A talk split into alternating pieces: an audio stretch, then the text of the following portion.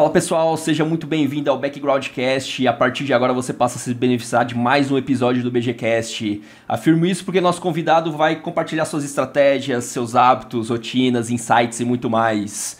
Nós que do BGCast, nós contamos aí com o apoio da De Menor Fichas Online, empresa que facilita a sua vida aí na hora de negociar as fichas online compra e venda dos principais sites e de, de poker online e de apostas esportivas. Então, se você estiver precisando negociar qualquer ficha aí, entre em contato com o pessoal lá do de menor. Todos os contatos deles aqui estão aqui embaixo, beleza? E antes de falar do currículo aí do nosso convidado, já quero te convidar para se inscrever, deixar seu like, compartilhar o conteúdo com seus amigos, porque a gente vai crescendo essa comunidade do BGCast. E, cara, hoje eu tenho um prazer de bater um papo com, com um cara que, assim, ele foi considerado o sexto brasileiro mais seguido nas redes sociais, segundo a Card Player. O nome dele é Eduardo Christie, reside na Flórida, onde atua como jogador profissional do circuito live lá, então jogador especializado em live. Acho que é o primeiro jogador que eu trago aqui que tem essa especialidade em, em apenas focar no live, tanto no cash quanto nos torneios. Ele que compartilha e divulga muito dessa rotina de ser um jogador profissional através das suas redes sociais e gera um conteúdo lá é muito legal para quem está se profissionalizando, quem quer conhecer mais desse mundo, o que quer ser um jogador até em outro lugar. Até essa semana que cravou um evento grande lá na terra do Tio Sam, muito bacana. Eduardo, seja muito bem-vindo, meu parceiro. Obrigado aí pelo seu tempo e vamos que vamos. Agradeço, obrigado aí pela oportunidade de, de estar aí com você e Vamos embora. Vamos lá, Eduardo. Pô, eu quero começar por esse lado realmente das redes sociais, né? Esse seu trabalho de divulgação. Cara, me conta um pouco assim, por que essa necessidade de mostrar seu dia a dia? De onde nasce essa, essa vontade, Eduardo? Eu acho que isso, isso nasceu lá atrás, né? Há muito tempo. Tanto que eu tenho Instagram desde 2012. Eu sempre acreditei que o Instagram iria ser uma forma da gente poder estar mais em contato direto né? E isso vem das pessoas mesmo que me procuram, que perguntam: Poxa, cara, você não postou nada hoje, como é que foi seu dia? É bacana ver como é que você faz, sua rotina, o que você, você tem feito, você está sumido. Aí isso me motiva a mostrar um pouco da minha vida aqui, até porque tem muita gente que não tem oportunidade de estar aqui agora, mas tem um sonho de poder estar um dia aqui onde eu estou então, isso eu acabo ah, soltando aos poucos e mostrando meu dia a dia, e mostrando também que não é fácil, porque muita gente acha que é fácil você dizer, ah, estou indo para os Estados Unidos agora, estou lá, estou jogando nos Estados Unidos.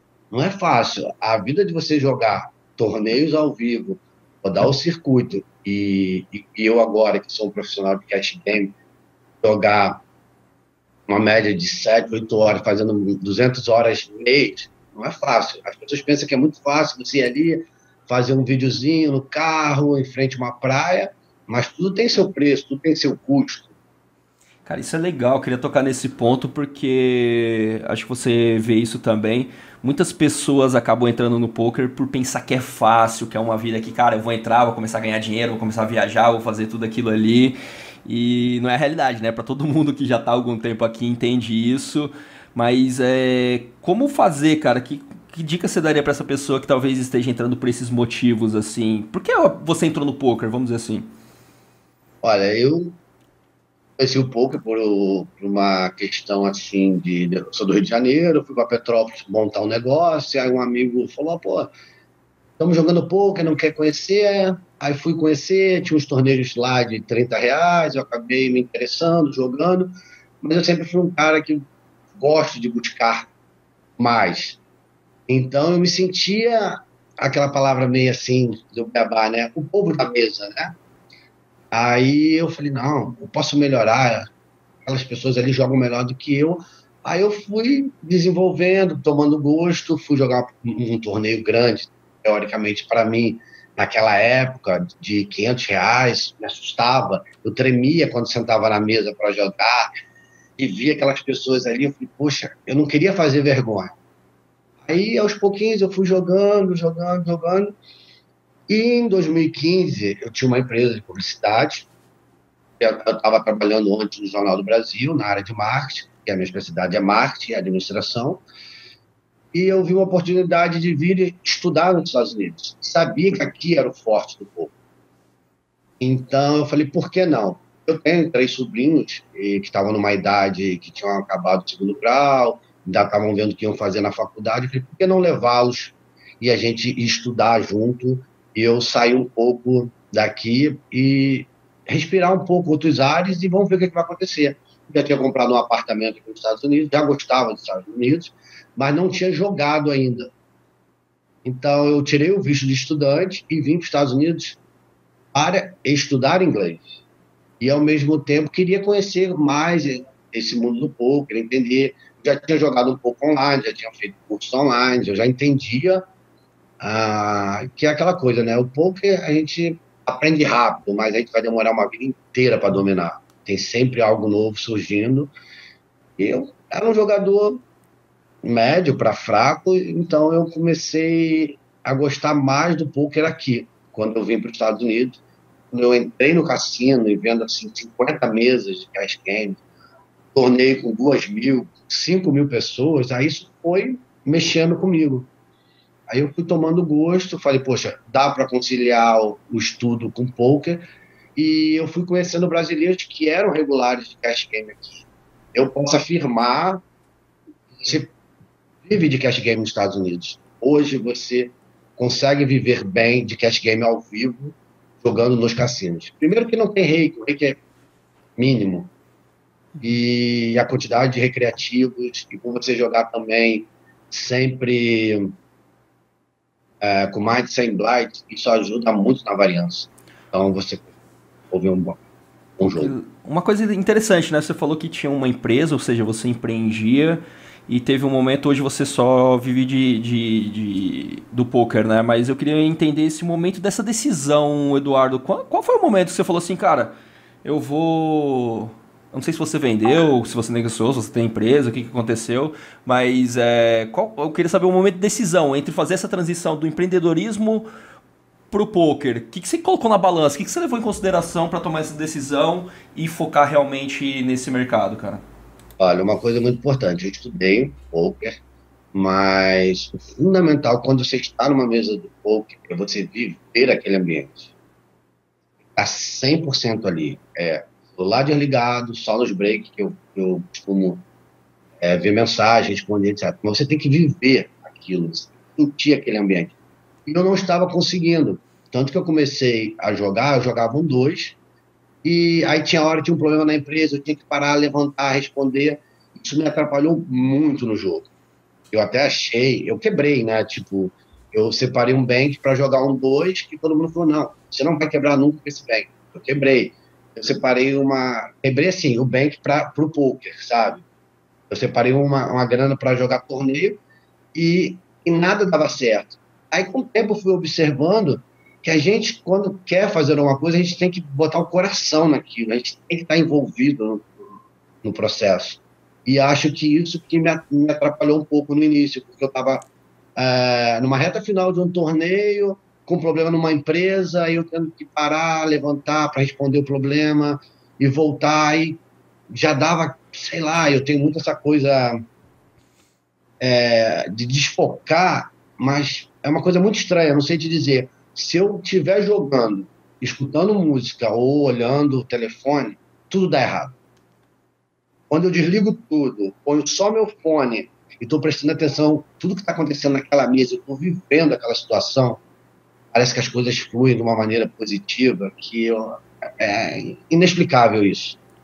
Então foi essa necessidade de você falar, cara, eu tenho que ir ao in nisso daqui realmente, eu tenho, se eu quiser fazer isso dar certo, não vai ter como levar os dois ao mesmo tempo. Foi aí Sim. que você decidiu falar, cara, eu vou pro poker. E, e eu vejo assim, tem, tem, muito jogador, eu conheço, pô, em times que eu trabalho, em lugares que eu, que eu faço trabalho, muito jogador que acaba levando é, outra profissão, até pelo quesito financeiro, e acaba levando o poker em, em em paralelo e realmente nunca consegue. Qual, qual que você acha que é o ponto de virada? Qual é o momento do cara falar assim, cara, agora é o momento de eu, de eu dedicar só isso? Você, você conseguiria ajudar a galera falando um pouquinho sobre isso, Eduardo? Bem, primeiro, assim, viver só de poker é muito difícil. Todo mundo sabe, tem muita gente aí que acha, ah, o cara acaba de ganhar 100 mil dólares, o outro ganhou um milhão de dólares. Mas não é, é, é muita como é que se fala? Tem muito jogador quebrado. Essa é a grande história, né?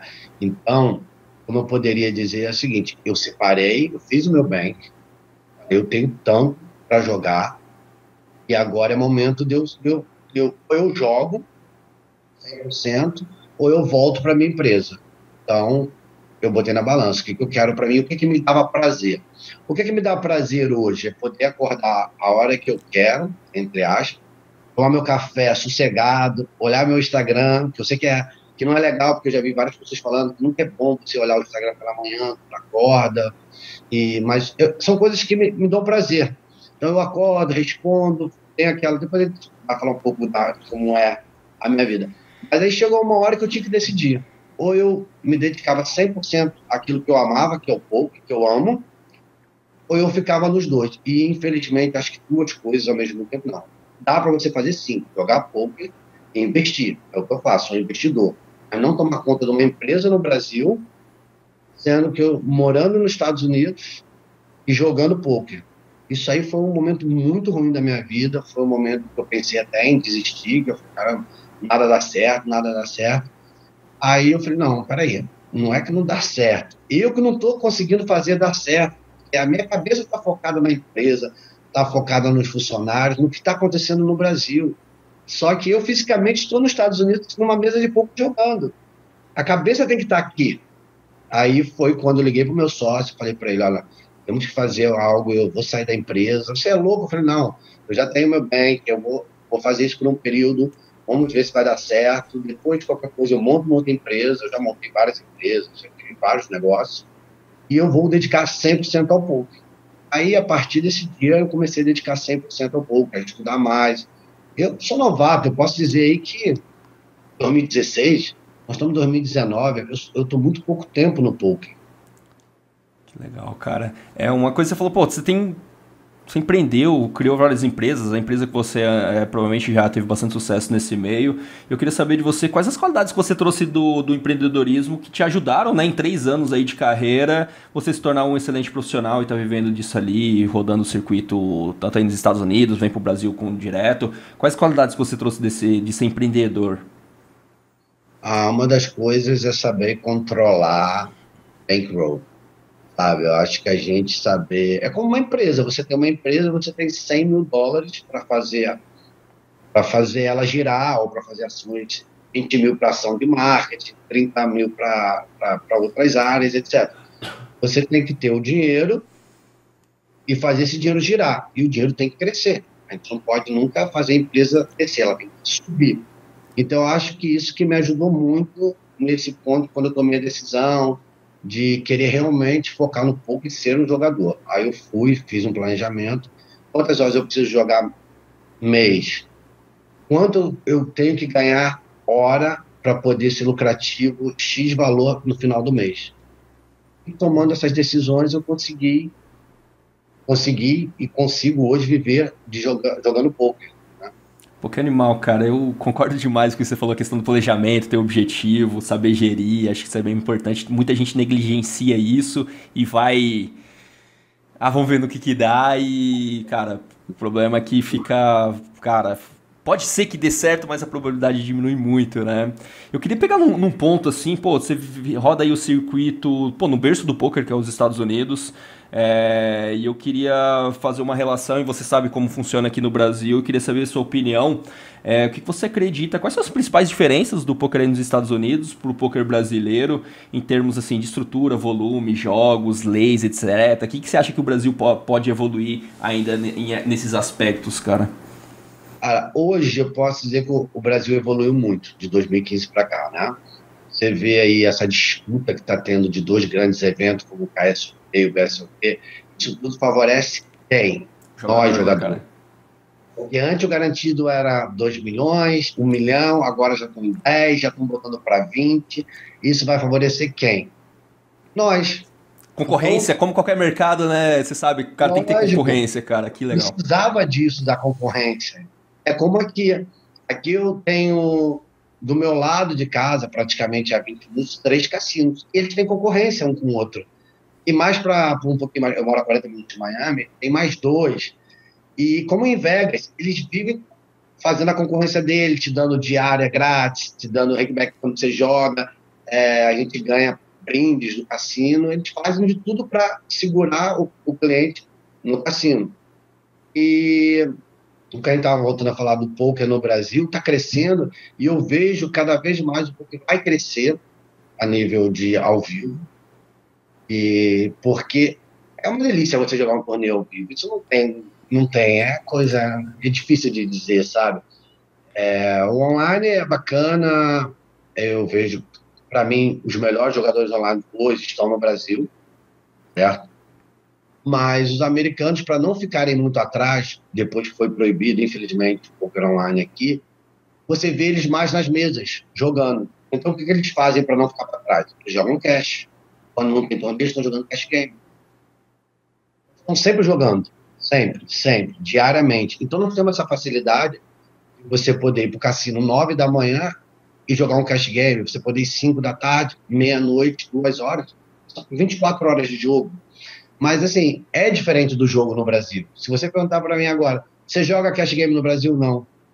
Eu não jogo, porque é uma outra mentalidade, porque são casas de poker que querem atrair seus clientes para jogar ali o cash game, ou determinado numa segunda-feira. Hoje em dia, que tem o H2 que está fazendo essa coisa de rewards, e então acredito que lá, não conheço ainda os, os, os outros que eles fizeram. Acredito que lá dá para viver de cash game. Mas as outras casas não, porque você tem um jogo na segunda, e depois tem um jogo na quarta, aí segundo, sábado, domingo não tem. Aqui não. Aqui o jogo é diariamente. Tem que jogar todos os dias. E quando chega o final de semana, aí que a gente joga mais, porque vem muita gente de férias, os recreativos estão mais ali para se divertir, e é a hora que a gente consegue fazer volumar mais, jogar. Você acha que o Brasil acaba chegando nesse patamar porque a gente tem esse problema de não ter poder ter cassinos aqui, né? Acaba sendo uma casa de poker que só tem o poker como foco ali? Você acredita que se a gente. Eu não sei se pode ser que mude as leis ali, mas algum caminho para o Brasil, assim, o cara poder. Porque são poucos no Brasil que vivem realmente do live, né? O cara geralmente tem que ir pro online e acaba indo pro live como, como uma segunda opção. Eu não sei, a porcentagem deve ser muito pequena que, lá, que, que vive realmente. Você acha que no Brasil a gente tá indo pra um caminho de poder. Cara, se eu quiser viver só de live ter. Talvez em São Paulo, no Rio um pouquinho, mas é bem pouco ainda, eu acho, né? Acho, acho que a gente está indo para esse caminho, ainda mais depois que foi tudo ocupado, né? O pouco foi considerado esporte potente, e isso abrindo muitas portas. Tem os grandes, você vê, o Rio de Janeiro não quer nada. Não tinha um torneio bom. Hoje nós temos o WSOP circuito, agora o KSOP entrando, acredito que o BSOP venha também. Então vai melhorar muito em questão de torneios. E eu acredito que cada vez mais vão ter mais casas de poker oferecendo condições melhores para os jogadores. E é aquilo que a gente fala, né? A concorrência.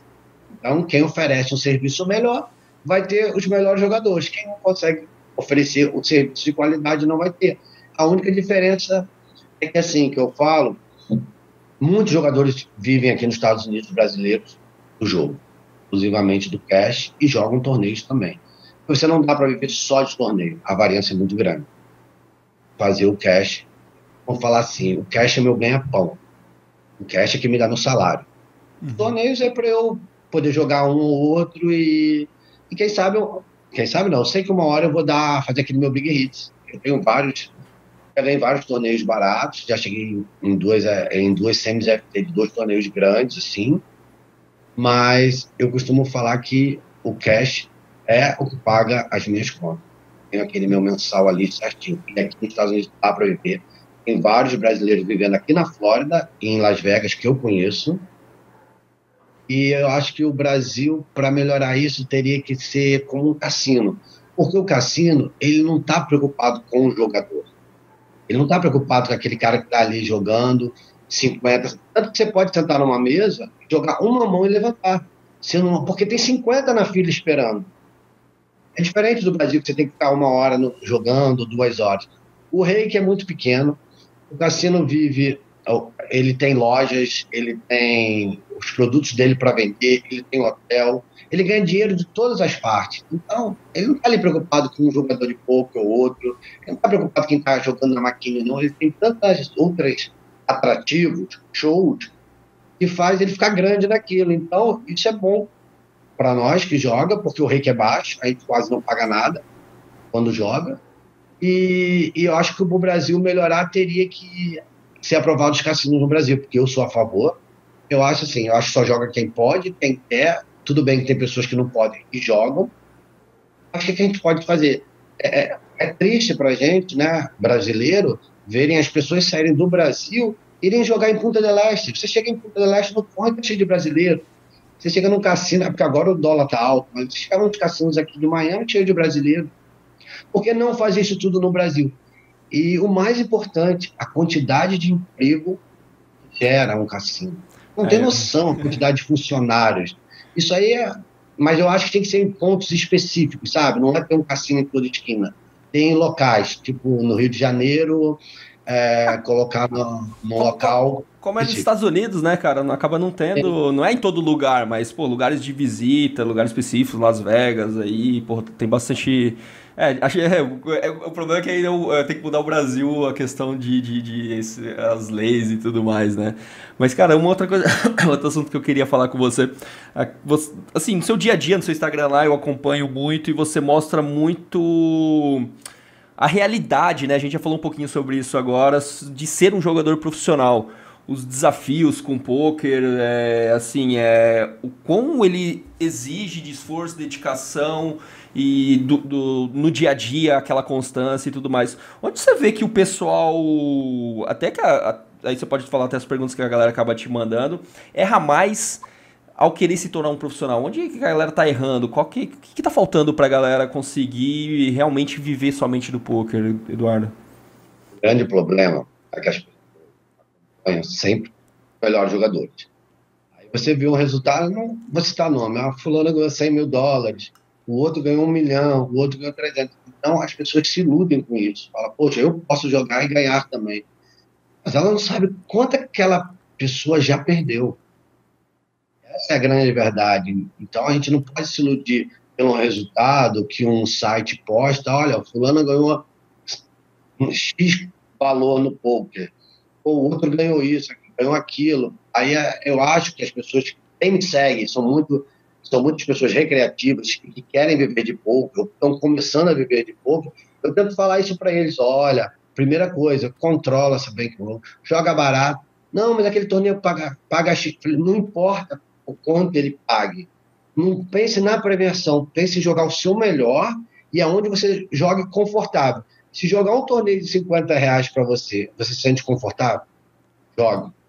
Agora, se você for jogar um de 200 reais e não se sentir confortável, não joga porque você não vai jogar bem.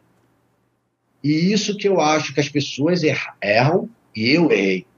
Porque eu tinha um bank pro poker e acabei jogando torneios aqui de 3.500 dólares, que eu sentia pressão pela grana, e era torneio com ribai. Então, esses torneios com ribai, o americano jogar um torneio de 3.500 dólares é fácil, dá 3, 4, 5 ribais.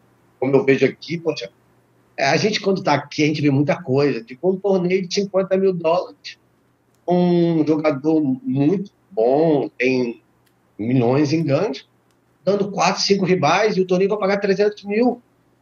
Qual é a lógica? Aí vai dizer o seguinte, não, porque ele, ele, ele vai, ele é bom e ele vai ganhar, ele, ele botou 200, mas vai ganhar 150.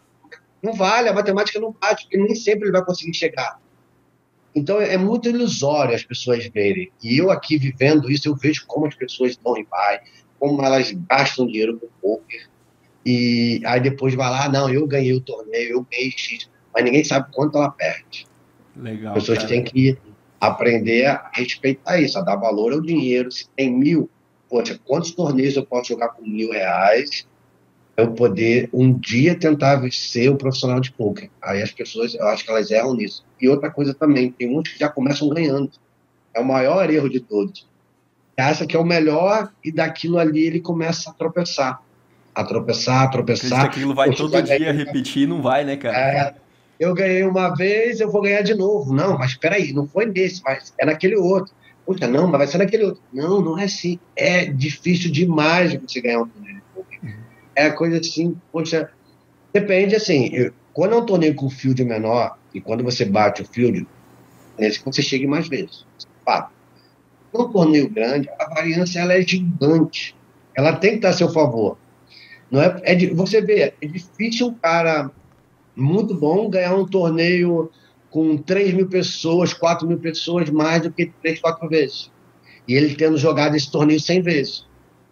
Ou eu tô errado? O ponto, o ponto não, total. Então, o ponto que eu queria acrescentar basicamente é o a galera erra por não entender a variância do jogo, por não entender que é uma coisa que, que cara, é, tem, principalmente em MTT, né? Muita, muita. Então é, acaba pensando que tudo vai se repetir ou, que aquilo, sei lá, acaba não entendendo realmente qual é a variância, os torneios grandes, o quanto a pessoa vai vencer. E agora pensando também na questão de você ter, sei lá, uma carreira de longo prazo. Você está três anos no poker, mas imagine que você esteja traçando para aquilo para ter muitos anos. É, quais as qualidades que a pessoa tem que ter para poder, sei lá, ficar no, no mundo de tanta variância como o poker? durante 10, 20, 30 anos, na sua opinião, Eduardo? Base. Acho que ela tem que ter a base. Começar de baixo e subindo. Como eu. Eu poderia começar jogando cash game no 2.5, 5.10. Que eu tinha, tenho, tinha condições para isso na época. Tenho. Mas não, eu comecei num 2. Conversando com jogadores. Um 2 que era lucrativo eu falei, pô, vou jogar ali 2,5, vou jogar 5,10. Ele falou, cara, se você quiser um dia viver de pouco, você tem que começar de baixo. Começa num 2, entra com 200, procura fazer, é, tipo, 20 dólares a hora, e você vai ser lucrativo. Quando você sentir confortável, aí você vai subindo para o 2,5, e daí vai, vai, aí domina. Como hoje, eu já jogo 5,10. Mas eu ainda estou ainda subindo. Quando eu passo no Brasil um período para visitar famílias e até esse ano tive bastante para jogar alguns torneios ao Brasil. Quando eu voltei agora, eu voltei para o 5. Quando eu tiver me sentir confortável, eu volto para o 5 10. A variância é grande, a gente tem que ter essa base, a gente tem que ter esse controle, inclusive nos torneios também. Você tem, primeira coisa, bater o filme.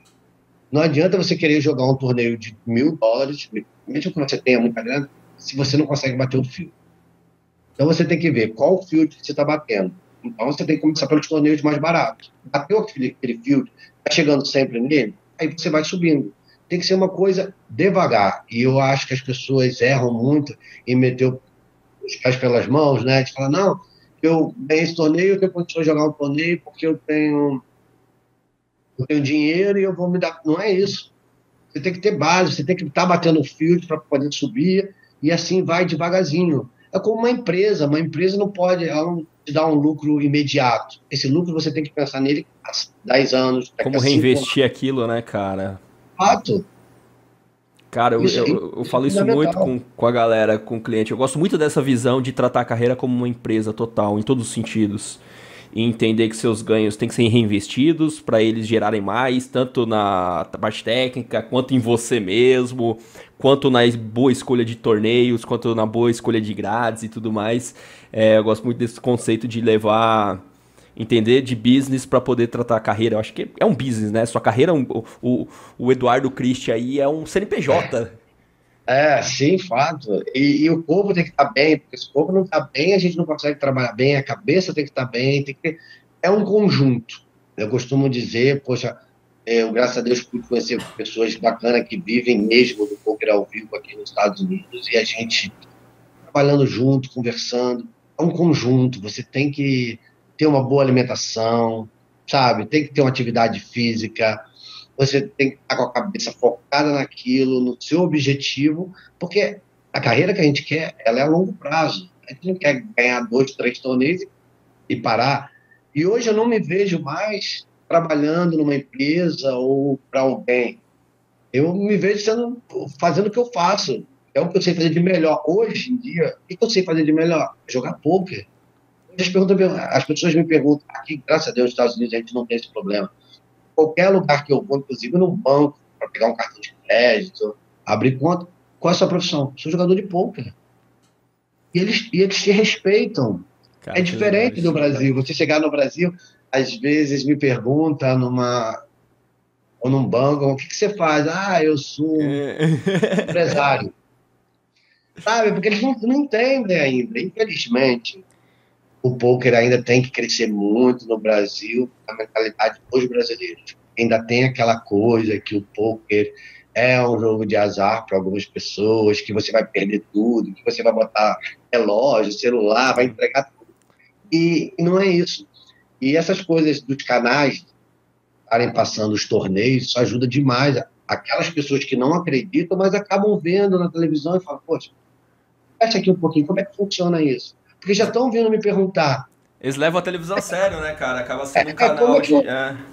é. como é que se joga com duas cartas? O, o poker não era com cinco cartas? Falo, não, tem todo um... Não vi nenhuma chave de carro lá no meio, como assim, né, cara? Isso, é. Como é que assim? Antigamente não era assim, tudo mudou. falei, é, sabe? É. Eu gostaria muito que o, o poker. Gostaria não, ele já está acontecendo no Brasil, ele está crescendo muito, e eu espero que chegue no nível dos Estados Unidos. E dá para dá sim para brasileiros viverem de poker, como, como aqui tem muitos brasileiros já vivendo de poker. E no Brasil dá para viver de, do, do poker ao vivo. Estou falando ao vivo. Isso, isso. Até então, se você falar assim, que uma pessoa vivia de poker ao vivo, ninguém acredita. É difícil viver. É difícil, Brasil, no Brasil, né? no Brasil é assim, dá, talvez conta-se nos dedos, né, cara? O cara que realmente vive só, exclusivamente de poker ao vivo, né? Cara, a gente falou um pouquinho de rotina agora atrás, cara, eu sou um cara que valorizo demais rotinas, assim, eu sou, adoro esse assunto, trabalho com isso, falo com meus clientes a importância de rotinas, sempre comento aqui sobre rotinas, é um assunto que, que eu acho muito importante. Eu queria saber da sua, Eduardo, como são seus dias normalmente aí? Você contou já um pouquinho, mas me fala como você estrutura a questão de você uhum. acordar, tomar seu café tranquilo, igual você falou, fazer exercício, alimentação, tudo junto com o grind, junto com a sua vida ali, o Instagram, que é uma coisa que é bem presente na sua vida. É, me fala como é essa gestão aí, cara. Eu queria até falar sobre isso também, é uma coisa que me toma muito tempo. Eu... Mas vamos lá, a minha rotina é eu poder acordar, teoricamente, a, a hora que eu, que eu, que eu quero, não, porque antigamente tinha que se acordar às 7 horas da manhã para ir trabalhar, então eu posso me dar o luxo hoje de acordar umas 10 horas, 10 e meia, não tenho problema nenhum. Tomar meu café, fazer meu, meu. Porque aqui a gente faz tudo, né? Aqui a gente lava, passa, tem que fazer tudo. Nos Estados Unidos não tem isso. E uma das coisas que eu aprendi a fazer aqui, porque no Brasil tem empregada que faz, uma pessoa para cuidar da casa, mãe, mulher etc. E aqui eu tive que aprender a fazer tudo isso. É, é estranho, mas foi. Eu amadureci muito nos Estados Unidos. Vai você amadurecer que aqui eu, eu tenho que lavar, eu tenho que passar, eu tenho que cozinhar e, e, e cuidar da minha rotina, porque eu quero ter uma boa alimentação, eu tenho que fazer essa boa alimentação. Na rua a gente não come bem. Então eu tenho uma rotina que é acordar, tomar meu café, olhar as mensagens, responder as pessoas no meu Instagram, porque eu estou sempre é, em contato com as pessoas, que eu acho bacana você ter esse dar o feedback, né? Para aqueles que te seguem, que estão ali, pô, torcendo por você. Depois eu malho, aí faço uma sessão de seis horas mais ou menos de cash game, volto para casa, faço uma alimentação, me cuido, depois eu volto para fazer uma outra sessão. Faço duas sessões diárias de cash game. Quando tem torneios, aí eu faço só o torneio. Eu torneio, eu jogo só o torneio. Eu não costumo misturar os dois. É ruim porque eu já fiz isso e não dá certo. Quando é? Quando é, tem séries, eu torneio. Quando não tem, eu fico só no cash game. Mas eu tenho toda essa rotina de alimentação, de malhar, de malhar eu gosto de malhar. É onde você põe o estresse, põe toda aquela adrenalina para fora. A gente precisa disso, né? Tem uns que gostam de academia, outros gostam de pilates, outros gostam de natação. Eu gosto mesmo de puxar ferro, de malhar. E, e, e isso me, me, faz bem. Então a gente tem que fazer o esporte que a gente gosta. E esse é o que eu gosto. Me ajuda muito a, a botar para fora essa adrenalina que fica, né? Quando a gente tá, mas a gente fica muitas horas jogando, né? É porque é interessante isso no poker, né? É um jogo que é um esporte que ele te traz muita adrenalina, você realmente vive muita emoção ali, só que você tem que guardar, teoricamente, né? Se você for pensar, ah, eu vou jogar um futebol, você tá vivendo essas emoções, mas você tá gastando ali durante a execução. O poker não, né? Então é legal ter essas fugas diárias para você depositar toda essa energia. Bem, não tinha pensado ainda sobre, sobre essa. fazer esse gancho, mas é, é muito interessante, Ó, né, cara? Uma coisa que eu aprendi comigo mesmo, que é muito legal, quando você chega num, num, num torneio de poker que acabou por 12, 13 horas, né? E você chega em casa, você passou seguinte, você está naquela adrenalina total, tá? é você pegar ir para uma esteira, dar uma caminhada de 15 minutos, dar uma caminhada na rua. Cara, te renova, te dá uma energia. É uma coisa que eu sinto muito. Muita diferença quando eu passei a fazer isso, pós é, jogar 12, 13 horas. Porque chegava em casa, comia, tomava banho e dormia. Você não dorme bem. Então, se você fizer uns 15 minutos de atividade física, pós isso, não precisa é nada demais. Uma simples caminhada na esteira ou na rua mesmo, você já melhora bem a coisa que você está botando para fora, né? Legal. Me renova. Bacana. Show, acho que é legal até ficar é, independente do cara tá jogando, sei lá, live ou, ou negócio, às vezes fazer isso, né? Dar uma caminhada após, até para depois dormir tranquilo, acho que é bem bacana. Eu queria saber também a sua rotina de estudos, Eduardo. Como você. Que linha que você acaba seguindo? Onde que você busca conhecimento, cara? Como você foca bastante no, no live? Qual, qual, quais linhas você toma? Você falaria para alguém que quer se especializar no live? É, onde buscar conhecimento e como fazer para aumentar o edge ali em cima do, dos jogadores a respeito de estudos? eu fiz coach, né? Eu fiz coach para torneio que acaba pegando um pouco live. E fiz mentoria, mas esse ano mesmo eu, tenho dedicado estudo às mãos que eu jogo, que eu fiquei em dúvida. Mesmo aquelas mãos que eu ganho e que tem uma dúvida nela, eu procuro anotar. Anoto sempre, sempre. E depois eu vou, vou, vou, vou debater com os amigos, vamos ver se, se aquilo foi se eu joguei da maneira certa, porque às vezes a gente ganha uma mão, mas a gente joga ela errada. E, a, e por a gente ter ganhado ela, a gente acha que vai ganhar ela sempre. Não, mas a gente jogou ela errada. Então eu procuro fazer estudo das mãos que eu jogo depois. É, procuro ver muito vídeo, é, mesas finais, né? Estou sempre assistindo os torneios ao vivo. É uma, uma experiência boa, vendo os caras bons jogarem. E, e eu tento não ver a, a, mão, sabe? Eu tento, às vezes, quando eu posso colar um adesivo na televisão, onde mostra as mãos dos jogadores, eu tento tampar. Para eu tentar, eu botar o meu cérebro para funcionar e falar assim: não, aquele cara tem isso, ou ele tem aquilo. Porque tem horas que você está vendo o jogo e vendo a mão dos jogadores, é muito fácil, como às vezes até para criticar, né? Pô, aquele cara pagou com aquela mão, quem está de fora vendo é muito fácil. Você não pode ver a mão do cara. Então, às vezes, eu tento tampar vai poder analisar, não, esse cara tá tribetando ali, não, acho que o range dele tá tribete, né? é, eu vou tentando, aí às vezes eu consigo acertar. Então isso faz o meu cérebro pensar, faz eu trabalhar mais em cima disso. então né? acho que isso que eu tenho feito agora, mas para futuro eu penso em fazer um coach para online. Eu estou pensando em passar um período no Brasil. Eu passei agora dois meses para jogar o KSOP e o WSOP e eu acabo sem estudar muito. Eu só fico com esse com esse de ficar vendo vídeo, de revendo mãos, mas eu tenho uma vontade de fazer um coach para online, que é diferente. Totalmente, eu acho, eu acho bem diferente online para ao vivo. Ainda mais quem sai do ao vivo vai para online. É, jogar várias telas, etc. Eu estou querendo passar uma temporada maior no Brasil, começar a jogar mais online. Não digo nem torneios, acho que é uma questão mais de cash, porque você consegue fazer uma, umas seis horas diárias no cache é, no online, com várias telas. E eu, antes eu tinha uma vontade de entrar para um time, porque eu acho assim, a maneira hoje para você aprender realmente como estar tá dentro de um time é viver a, aquele time. Ah, legal, pô, você fazer um coach com uma pessoa que tem resultados, que isso, que é, sabe até passar bem aquele coach, mas você não absorve. Eu fiz um coach de 12 horas por dois dias, ou 8 horas por dois dias, 8 horas, 9 horas, e depois tive o auxílio. Não, peguei, não absorvi 30%, sendo verdadeiro para você. Sim. Você não absorve. É tanto conteúdo, informação, que não adianta, você não consegue absorver. E o que, que você faz? Você põe a culpa, eu não digo eu, mas tem pessoas que falam, pô, fiz coach com fulano, para mim foi horrível. Não é que foi horrível.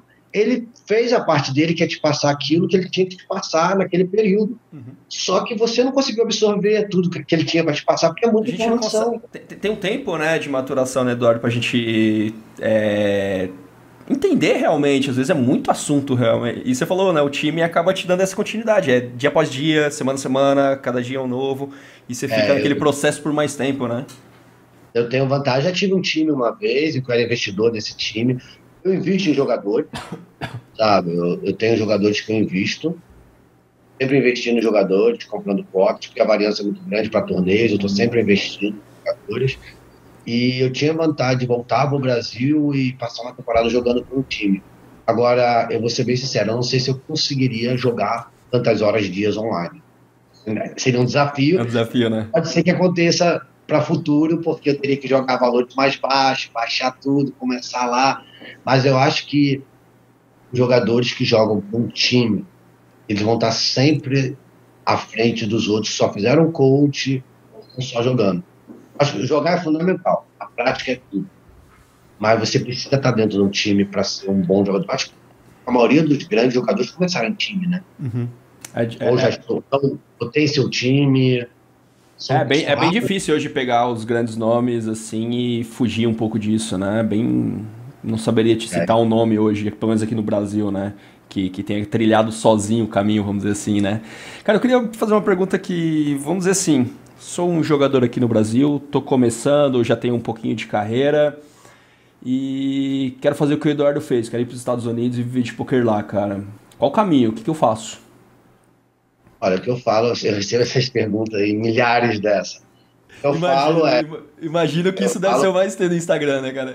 É, eu não vou, eu não vou nem falar o nome, mas tinha um jogador. Tem vários assuntos. Teve um jogador que me um amigo mandou mensagem que tinha um jogador que ele era um reg do H2 de cash game, ganhava muito dinheiro no H2 e veio morar nos Estados Unidos. E com 20 dias ele quebrou. Ele trouxe 10 mil dólares e quebrou e ele queria conversar comigo para saber como ele poderia fazer para viver do poker aqui, que ele não queria voltar para o Brasil mais. Aí eu fui, já conheci o jogador, falei, cara, você quebrou? Eu quebrei, fui jogar 2,5 tal, entrando com mil dólares, com 500.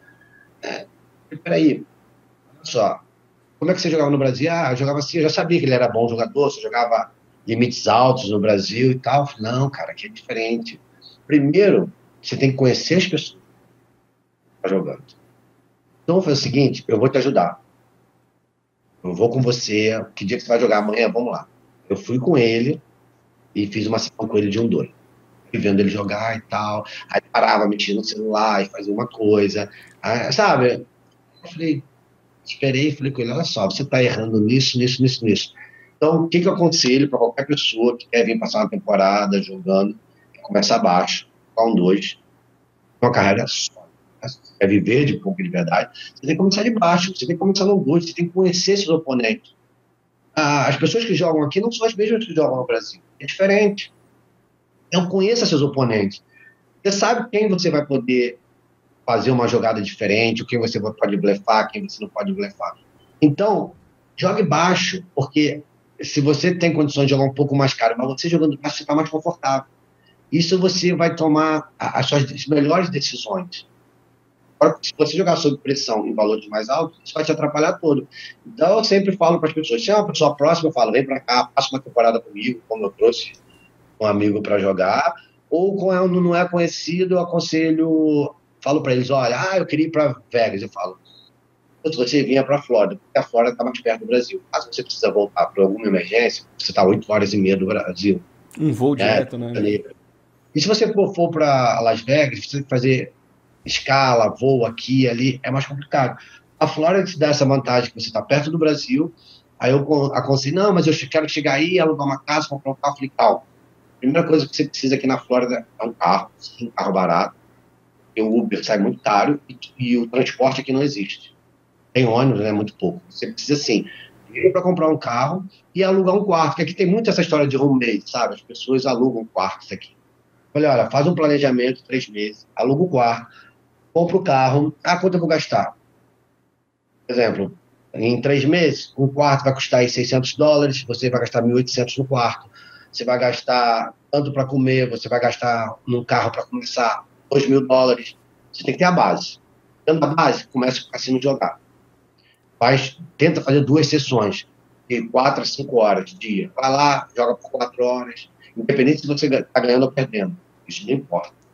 Volta para casa, se alimenta, descansa um pouco, vai mais à tarde, faz outra sessão. Assim vai. Quando você se sentir confortável e ver que você está ganhando dinheiro, não vai ganhar muito, lógico, mas você vai ganhando um pouquinho e dali você vai subindo devagarzinho. Foi como, que eu, como eu fiz. Tem muita gente que acha que. Engraçado, às vezes eu estou jogando, aí eu escuto um brasileiro passar do lado, pô, perdi 3 mil ali naquela mesa de Omar, não sei o que. Eu falo, sempre a mesma história, sempre. Eles acham que, cara, 3 mil dólares para um americano não é nada. E para um brasileiro é, é dinheiro, entendeu? Então, não vai adiantar querer blefar um americano, eles são curiosos, eles vão pagar. Então tem que saber quem você está blefando, você precisa estar aquele tempo na mesa, tem todo um contexto. O que eu falo para as pessoas é, é, é juntar um dinheiro, para eu acho que 5 mil dólares dá para ela jogar tranquila, um, dois, entrando com 200, no máximo 300, ali, fazendo suas sessões diárias, é, alugando aí um quarto por 600 dólares, comprando um carro que é fundamental para não ficar gastando dinheiro de Uber, porque o Uber acaba ficando muito caro. Uhum. Caso ela queira ficar. Se ela não quiser ficar, é alugar um quarto perto dos cassinos e de Uber mesmo e fazer esse planejamento. Por quê? É você sabe, um pouco é a longo prazo. Não adianta ela vir aqui por 10 dias e dizer, ah, eu perdi ou eu ganhei. Não deu certo. Ela vai vir né? depois de três meses, seis meses, um ano. Então, o que eu aconselho quem quer fazer uma experiência dessa, no mínimo três meses. Três meses e um bom planejamento, né? Um bom planejamento. Não precisa de muito, assim, sabe? Não é uma coisa que. É ali, ó, jogar um dois e, de... e vai, vai fazendo o jogo. Porque as pessoas têm muito isso, acham que o poker tem que ganhar dinheiro a curto prazo, né? Algumas pessoas pensam, não, eu vou lá logo por 5, 10, porque ali tem ficha na mesa, eu vou jogar aqui. Não, você vai, vai quebrar, a queda é maior. Mas você quer ganhar mais a chance de você perder, né? Escadinha, a vida é assim. né? Escadinha, né? Vai, um, um passo Escadinha. por vez, né, meu parceiro? Você tem que ir devagarzinho. Legal. Fazer agora umas perguntas mais diretas de um, vamos ver, sabe, sabe aqueles bate-bola? Vamos ver o que, que, que dá isso aqui. Novidade, vamos, mas vamos ver aqui. Fala uma coisa, Eduardo. Qual foi o melhor investimento que você já fez, cara? O melhor investimento que eu já fiz foi da minha própria pessoa, de eu ter deixado o Brasil, ter vindo para cá e ter investido em estudar Legal. Eu acredito que hoje foi o melhor investimento, porque eu deixei família, eu tinha terminado um relacionamento, eu não estava bem, e ter deixado o Brasil, e muita gente pensa que é fácil, né? Você está aqui, pô, o cara mora aqui, que nem mora em frente à praia, não sei o quê. Não é fácil, você está longe da família, longe dos amigos, é tudo difícil. Os americanos são frios, as pessoas não são fáceis. Eu moro sozinho, sabe? Você tem que.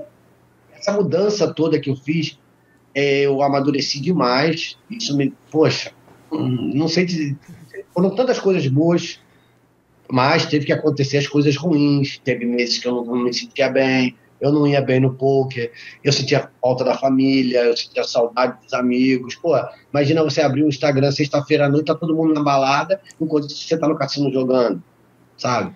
Eu não tenho vida social já desde 2015, mas eu escolhi isso, uma escolha própria, e eu me sinto bem fazendo o que eu faço hoje, o que eu gosto. Pô, que legal, cara. Então, eu acho que o maior investimento foi na minha própria pessoa mesmo, eu ter investido nessa minha carreira de de Show. O que te deixa empolgado? Anos.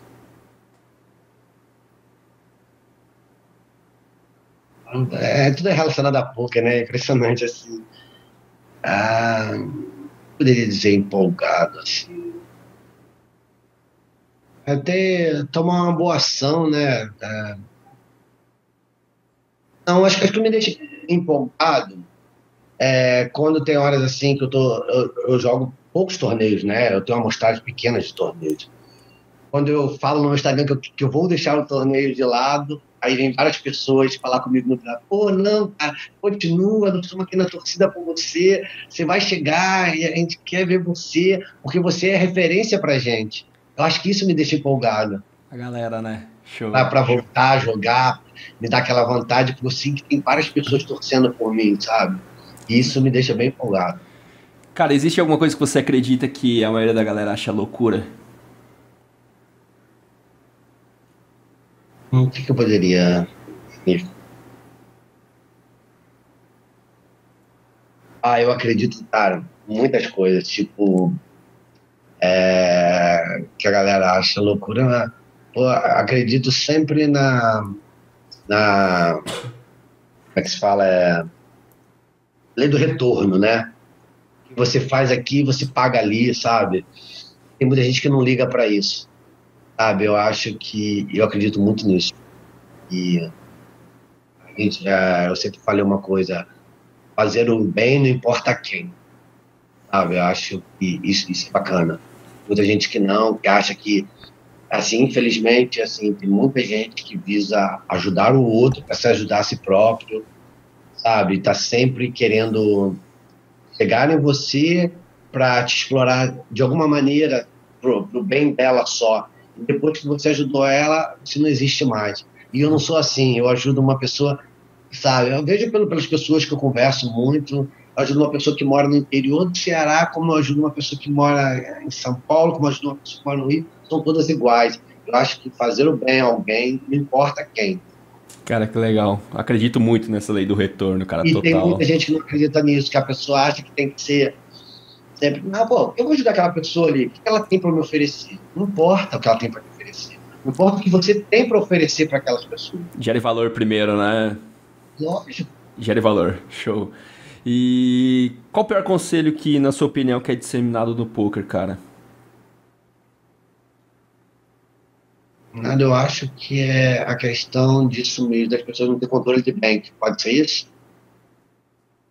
Pode ser. Acho que é uma coisa bem importante, né, cara? Elas, jogam, elas se iludem muito. Inclusive, estava falando com um amigo que foi jogar e ganhou dinheiro jogando cash game, daqui a pouco ele perde tudo. Calma, cara, para. Foca, planeja. Entendeu? As pessoas se iludem muito com os resultados a curto prazo. Pô, nice. E que na verdade, o resultado ele vem a longo prazo, né?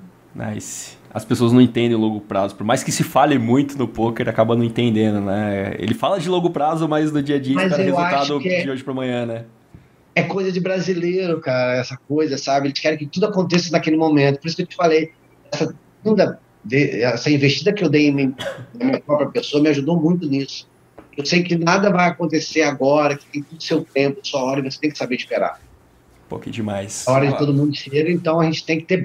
É aquela coisa, você tem que ter a base, né? Porque se a tua oportunidade de chegar e você não tiver a base, você vai perder a grande. Nice. Você tem que ter aquela base. E agora olhando para o último ano, Eduardo, assim, quais são suas maiores influências, cara? Quem mais mudou seu pensamento olhando para os últimos 12 meses, assim? O que, que você tem visto, assistido, seguido, que te ajudou com aprendizados? Pode ser no poker fora, mas o que, que você tem consumido no, nos últimos tempos? Olha, quem. Cara, tem um cara que ele chama Josias Cardoso. Ele foi considerado no dos Brasil do poker, né? Infelizmente eu prefiro isso, né? É, então, ele, para mim, é um ídolo meu. Respira poker, assim, você não tem noção. Ele tá na Califórnia num dia, Aí, dois, três dias depois, ele tá aqui na Flórida. Daqui a pouco ele já tá em, lá em Tampa. Daqui a pouco ele tá em Nova York, no Jazz, e roda o americano todo. É impressionante. Parece que ano passado ele foi o brasileiro ou o cara que fez maior número de TMs em torneios ao vivo. É muito difícil. Caraca. Esse, esse cara, ele tem uma rotina de vida, ele tem assim uma preparação. É guerreiro. E é difícil. O que ele faz, eu acho que ninguém faz. Ele, tá, ele roda o circuito, praticamente o circuito inteiro. E, e isso, ele me espelha muito. Às vezes com ele, a gente se encontra nos torneios, a gente conversa. Cara, você é um fenômeno, porque assim, é muito diferente do poker ao vivo, né? Pro, pro online. Você joga da sua casa. Você pode ficar ali, passar 12, 13 horas com a sua família. O ao vivo é sair da sua zona de que nem eu fui para o Brasil, estava no Rio de Janeiro, na minha zona de conforto, no meu apartamento, com a minha família, curtindo. Não, amanhã tem que pegar um avião 9 horas, que eu tenho que estar em balneário para jogar os torneios lá. Aí você vai para uma casa nova, para um hotel novo, tudo muda, aí você passa sete dias lá, aí volta, aí depois tem que ir para outro lugar. não é viver torneios ao vivo é complicado. Esse, os dias ele vive intensamente, cara. Ele me inspira muito. Eu gosto muito dele e, e métodos que ele, ele usa, tudo, o, que ele consegue, é, ele consegue cuidar do corpo, da alimentação, jogar, estudar, isso impressiona. Pô, legal, cara. E uma pergunta que eu sempre faço aqui no BGCast, Eduardo, que é, pô, indica alguém que você gostaria de ouvir aqui. Que pessoa que você gostaria de que eu convidasse, que eu fizesse esse tipo de pergunta, entendesse um pouco eu do background acho, dela? Eu acho que seria ele mesmo, entendeu? Porque eu não falei com ele, eu, até porque estava tendo o WSOP circuito aqui, e eu, tava, eu, eu ia jogar um main event, mas como eu por coincidência, eu vi esse outro evento de 170 dólares sem estar garantido. Eu vi que o field era bom. É um field que eu consigo bater. Eu acabei dando uma entrada e passei bem. E acabei não jogando o main event, que eu vim para jogar o main event do WSOP Circuito na Flórida. E eu estava bem nesse torneio. Aí, como eu passei nele na quinta, eu teria que jogar ele na segunda e batia no dia 3, praticamente, WSOP Circuito. Aí eu larguei o WSOP Circuito e fui jogar esse torneio e acabei ganhando ele. Foi até uma coincidência. Então, eu indicaria o Josias, porque ele acho que tem muita coisa legal para passar para todo mundo. E ele seria a pessoa que eu indicaria, porque eu me espelho muito nele como jogador. Boa. Então, acho que pergunta você faria para ele, meu parceiro? Que pergunta que eu tenho que fazer se ele aceitar meu convite? Aí eu perguntava para ele como é que você consegue ter essa vida, cara. Que é, é muita loucura. Às vezes eu mando mensagem para ele, tá. Onde você tá? Em Los Angeles. Onde você tá? Em Las Vegas, cara. Onde você tá? No Jazz. é loucura. Ele tá onde tem os melhores torneios. Ele vai atrás, sem sem estresse. Que legal. Estresse, é um cara zen, um cara, pô, tem uma vida assim completamente regrada de alimentação, de atividade física jogo bem interessante. Eu ia perguntar a ele como é que ele consegue fazer isso. Não é fácil. Não é fácil ter tá rodando o Pô, nice. Uma coisa que eu sempre peço aqui também pro meu convidado é deixar indicação aí para quem tá ouvindo a gente. Cara, ou três livros, três cursos, três materiais pra galera poder crescer ali. Então, o que, que você indicaria? Alguma coisa que já fez diferença na sua vida? Não sei se você tem costume de ler, mas quais seriam os É, tô começando a ler agora alguns livros, né? É, eu tô, li bastante livro, mas eu estou lendo livros mais agora, tipo. É, que, nem, que nem esse que você está fazendo de um milhão, tipo, coisas agora mais direcionadas a isso, e é também um livro que eu comecei agora que é a, a sutil arte de ligar o foda-se, que tem hora que você tem que dar um, um dano para tudo, entendeu? E seja foda. Tem uns livros assim bem legais que eu tô, comecei a ler agora e que isso é isso é bom para minha vida, né? Para o meu dia a dia. É hora que nós temos que se desligar e a gente fica muito. É hora é como a gente tra no trabalho, a gente tem que chegar no nosso horário para casa fazendo as outras atividades. Eu acho que tem que ter horário para tudo, então esses livros são bem interessantes para essas, essas situações. Então, a ler esses livros para me ajudar um pouco fora do poker quando eu terminar minhas sessões, eu poder fazer algo diferente. Show de bola. E para finalizar a última pergunta, por que valeu a pena estar aqui hoje, Eduardo?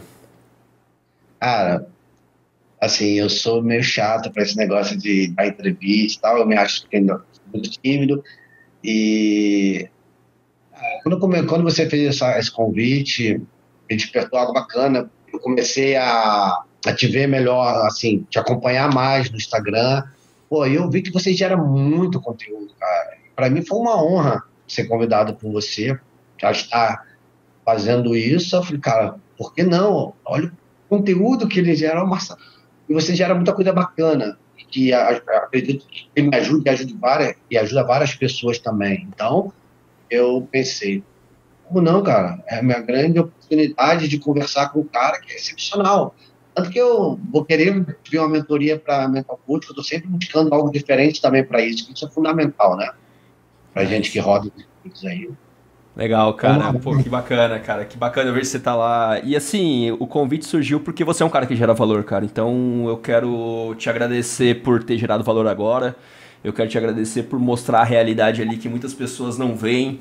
Então, parabéns pelo trabalho que você faz ali nas suas redes sociais, que é onde o canal que eu. É o canal pelo menos que eu tinha, que a maioria tem.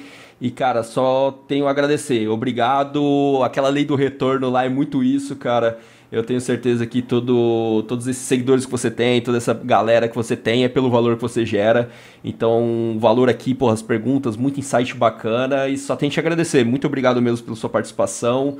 É, Conta comigo. Fala aí. Só queria falar mais uma coisinha que é bem importante. As pessoas, pô, cara, você tem seguidores pra caramba, mas eu falo, gente, você não sabe como dar trabalho de cuidar dos seguidores. E além de tudo, você tem que fazer atrativos para as pessoas. Você vê, eu estou com uma promoção lá agora, que eu, quando eu vejo algo interessante, eu faço promoção. Eu já venho fazendo essas promoções desde 2013, antes de pouco.